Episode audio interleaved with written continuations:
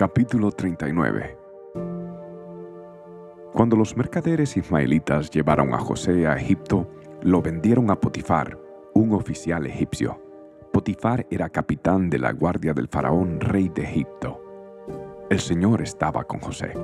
Por eso tenía éxito en todo mientras servía en la casa de su amo egipcio.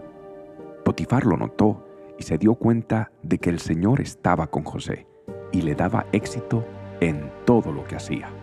Eso agradó a Potifar, quien pronto nombró a José su asistente personal.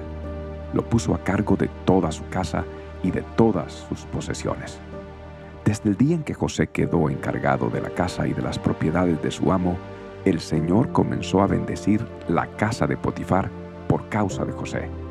Todos los asuntos de la casa marchaban bien y las cosechas y los animales prosperaron, pues Potifar le dio a José total y completa responsabilidad administrativa sobre todas sus posesiones. Con José a cargo, Potifar no se preocupaba por nada, excepto que iba a comer.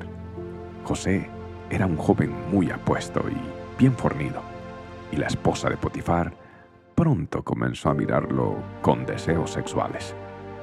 Ven y acuéstate conmigo, le ordenó ella. Pero José se negó. Mire, le contestó, mi amo confía en mí y me puso a cargo de todo lo que hay en su casa. Nadie aquí tiene más autoridad que yo. Él no me ha negado nada con excepción de usted, porque es su esposa. ¿Cómo podría yo cometer semejante maldad? Sería un gran pecado contra Dios.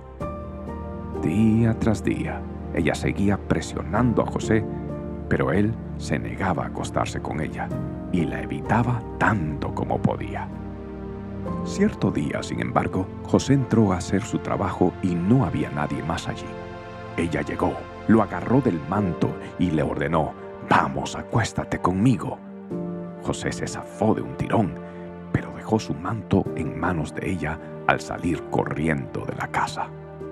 Cuando ella vio que tenía el manto en las manos y que él había oído, llamó a sus siervos. Enseguida todos los hombres llegaron corriendo. Miren, dijo ella, mi esposo ha traído aquí a este esclavo hebreo para que nos deje en ridículo. Él entró en mi cuarto para violarme, pero yo grité. Cuando me oyó gritar, salió corriendo y se escapó, pero dejó su manto en mis manos. Ella se quedó con el manto hasta que su esposo regresó a la casa. Luego le contó su versión de lo sucedido. Ese esclavo hebreo que trajiste a nuestra casa intentó entrar y aprovecharse de mí. Pero cuando grité, salió corriendo y dejó su manto en mis manos. Potifar se enfureció cuando oyó el relato de su esposa acerca de cómo José la había tratado. Entonces agarró a José y lo metió en la cárcel donde estaban los presos del rey. José quedó allí Señor estaba con José en la cárcel y le mostró su fiel amor. El Señor hizo que José fuera el preferido del encargado de la cárcel. Poco después, el director puso a José a cargo de los demás presos y de todo lo que ocurría en la cárcel.